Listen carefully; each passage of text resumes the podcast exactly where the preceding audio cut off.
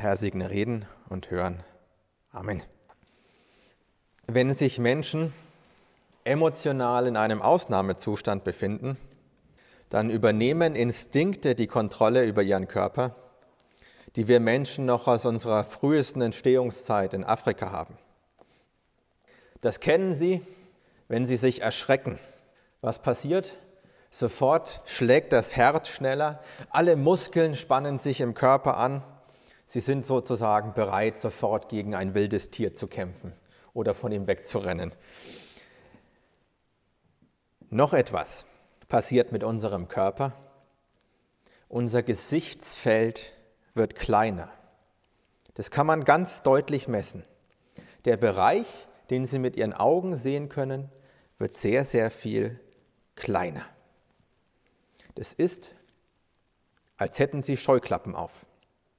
Wenn ein prähistorischer Mensch in der Savanne von Afrika vor einem wilden Tier wegrennen muss, ist das natürlich unheimlich praktisch, weil er sich dann voll und ganz auf den Weg vor ihm konzentriert und auf mögliche Hindernisse.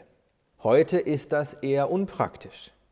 Wenn jemand emotional in einem Ausnahmezustand ist, wenn er sehr wütend ist, sehr traurig ist, sehr besorgt ist, wenn er Angst um sich oder andere hat oder wenn er einfach nur sehr gestresst ist, dann ist dieser Mensch im Straßenverkehr meistens eine Gefahr für sich und für andere weil er im wahrsten Sinne des Wortes nicht sieht, was rechts und links von ihm ist.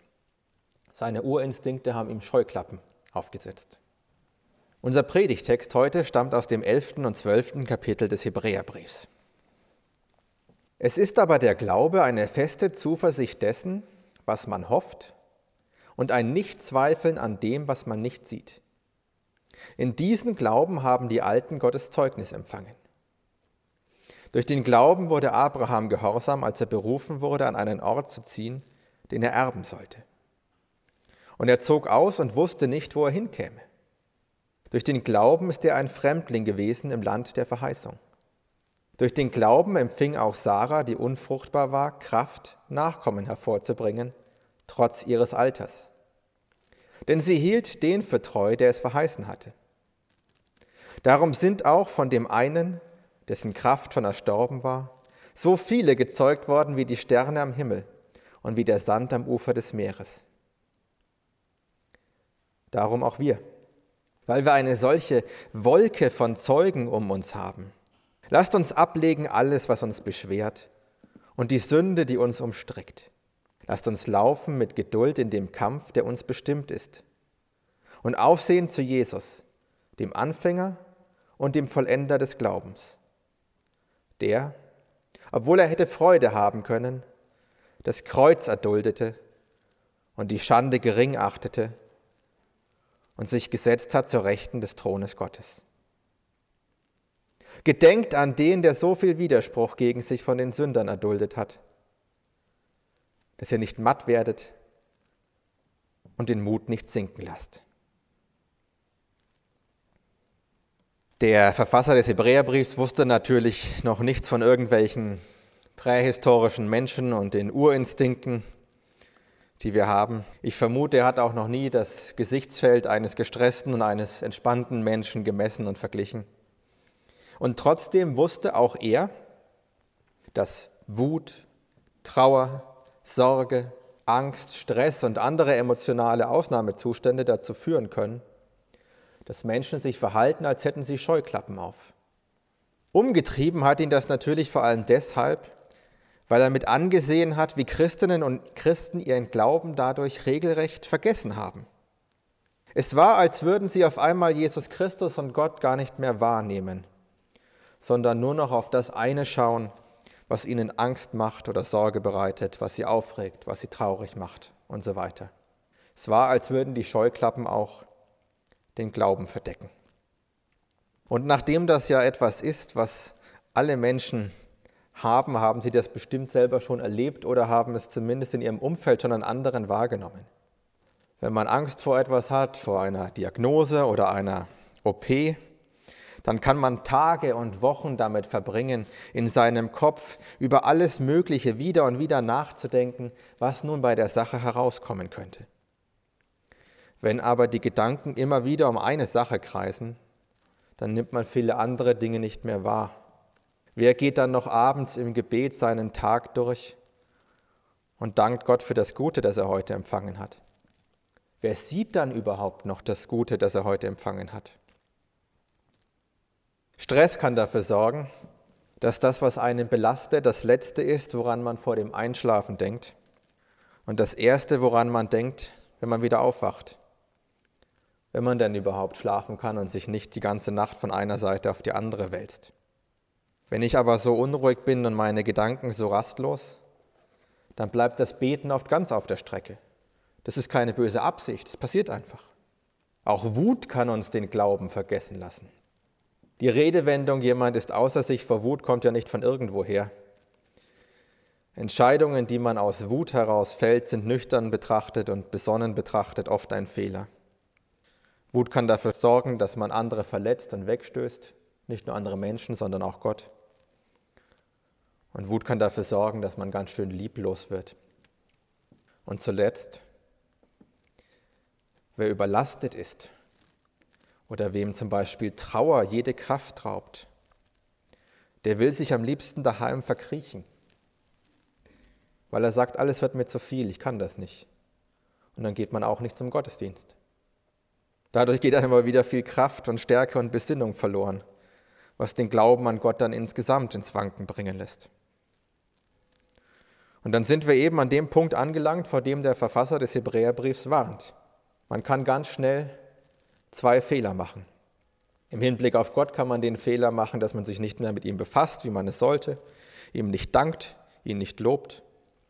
Und im Hinblick auf einen selber kann man ganz schnell den Fehler machen, dass man aufgrund seiner Scheuklappen den ignoriert, der doch helfen kann.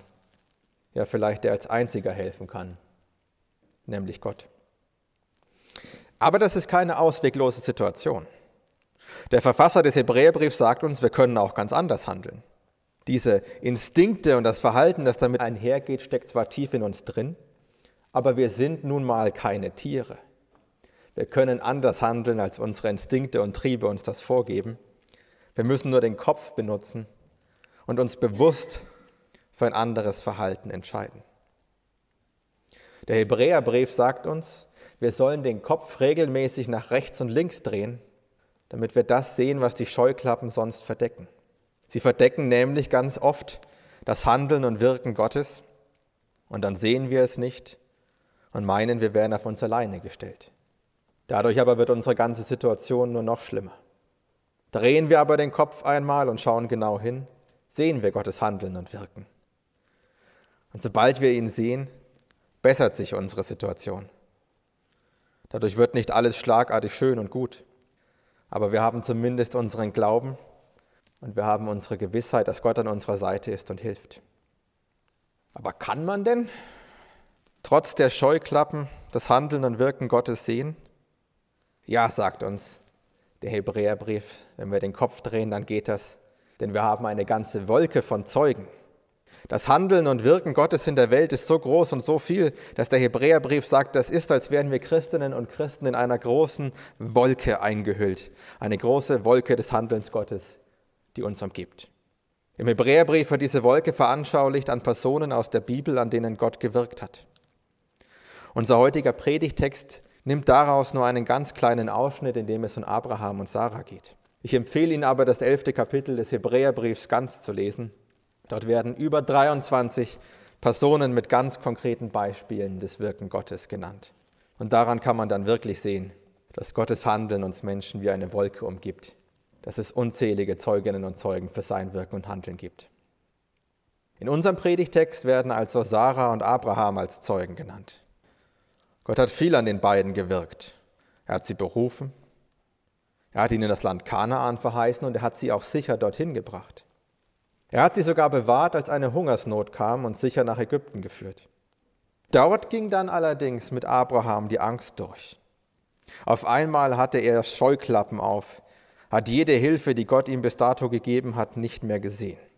Auf einmal hat er nur noch an das gedacht, was die bösen, bösen Ägypter wohl mit ihm anstellen werden. Durch sein Verhalten hätte er fast wirklich alles ruiniert. Aber Gott hat ihn aus dem Schlamassel befreit, in den er sich und seine Frau da gebracht hat.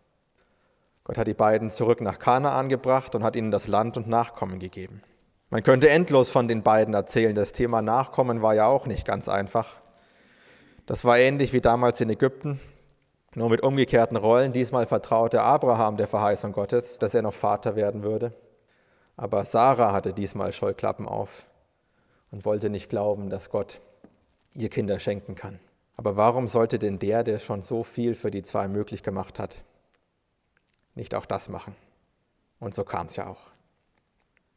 Wenn der Hebräerbrief aus dem Leben von Abraham und Sarah erzählt oder aus dem Leben von Noah, Isaac, Mose und all den anderen, die noch genannt werden, dann nicht, um uns zu zeigen, dass deren Leben so ganz besonders und so ganz einzigartig war.